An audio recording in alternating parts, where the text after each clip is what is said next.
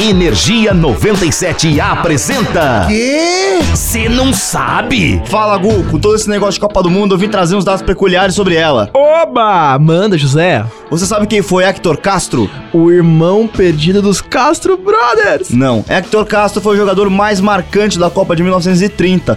Além de jogar muito, ele não tinha uma mão.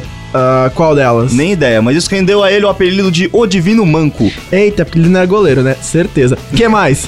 É, ele foi um dos artilheiros da Copa. Mas o jogador mais jovem a participar de uma edição de Copa do Mundo foi Norman Whiteside, da Irlanda do Norte, aos 17 aninhos. Que é isso, novinho? Que isso? Meu Deus, enterrou essa, hein, mano? Que mais, José? Sabia que durante os anos 1939 e 1945. A época da Segunda Guerra Mundial. Isso mesmo, durante essa época a taça Jules Rimet ficou escondida em uma caixa de madeira embaixo da cama do vice-presidente da FIFA na época. Uau, que zica! Ele dormia com a taça.